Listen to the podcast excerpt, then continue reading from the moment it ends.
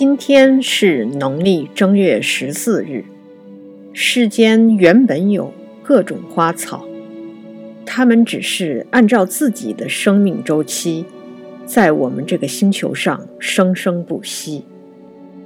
但是人们总是愿意从一些植物身上找出某种特点，然后把这个特点赋予文化特征，用来表达人们自己的一些情感。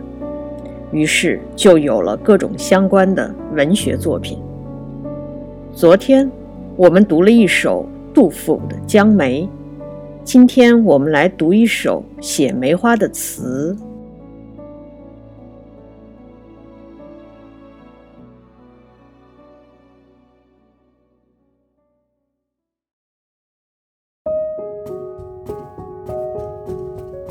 《菩萨蛮》宋赵令志，春风逝手鲜梅蕊，拼姿冷艳鸣沙水。不受众芳知，端须月与期。清香闲自远，先向钗头现。雪后燕遥迟，人间第。一枝。菩萨蛮是词牌名，它最初是唐代教坊取名，填完词之后就可以按照曲调去演唱。前几年流行的古装剧《甄嬛传》里就用了一首唐朝温庭筠的《菩萨蛮·小山重叠金明灭》。当然了。电视剧里的歌是重新作曲的。我们来看一下赵令志的这首《菩萨蛮》，他写的是：春风最先吹开梅花的花蕊，花瓶中的梅花风姿绰约，冷韵幽香。它以鸣沙静水为伴，卓尔不群，清高孤傲，因此不被其他花儿理解。它只该与月亮来约定相伴的日期。梅花的香气清幽淡雅，却能传达很远，总是先在女子的钗头上出现。大雪过后，它被王母宴请到瑶池，因为它是人世间报春的第一枝花。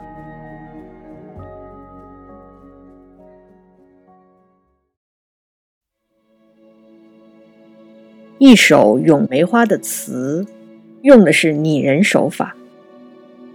我们昨天读的杜甫那首《江梅》，梅花只是昭示春天来临的一种物候，没有太特殊的含义。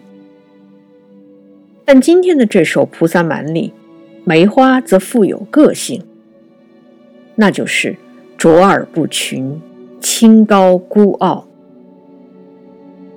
就像开头讲的那样，大自然里的生物往往被我们赋予了新的含义。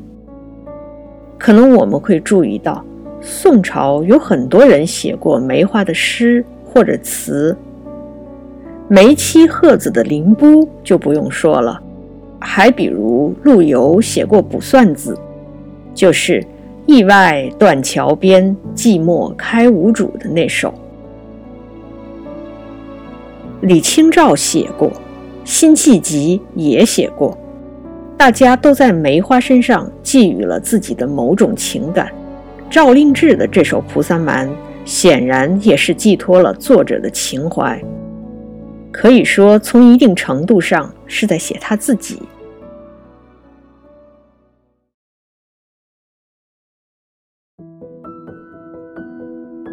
简单介绍一下赵令志吧。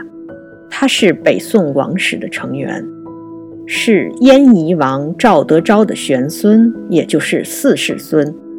而赵德昭是宋太祖赵匡胤的次子。这一代代的算下来，他只能属于在王室里比较远的旁支成员了。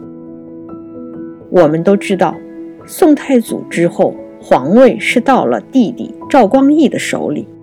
赵光义一直是有弑兄篡位嫌疑的，而赵令志的高祖赵德昭也是迫于赵光义的压力而自杀的。因为皇位到了叔叔手里，侄子的存在就是一种威胁。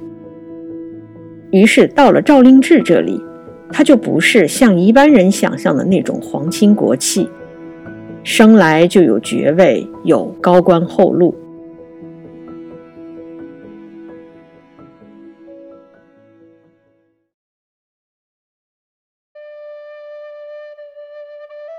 赵令制很能干。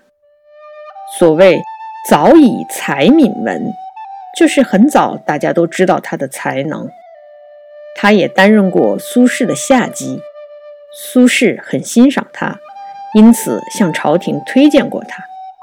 当时的皇帝是宋哲宗，可是他即位的时候不到十岁，所以主政的是他的祖母宣仁太后。太后就说。宗室子弟中聪明的人多了去了，他的德行如何呢？结果是敬不许。总之，苏轼的推荐并没有成功。也正因为赵令制和苏轼的关系不错，他又跟苏轼在仕途上的起起伏伏相关联。后来他还被算作元佑党人，入了这个名单以后，自己。当然是永不录用，而且子孙也会受到牵连。到了南宋宋高宗绍兴年间，赵令制才袭了一个安定郡王的爵位。几年以后，他就去世了。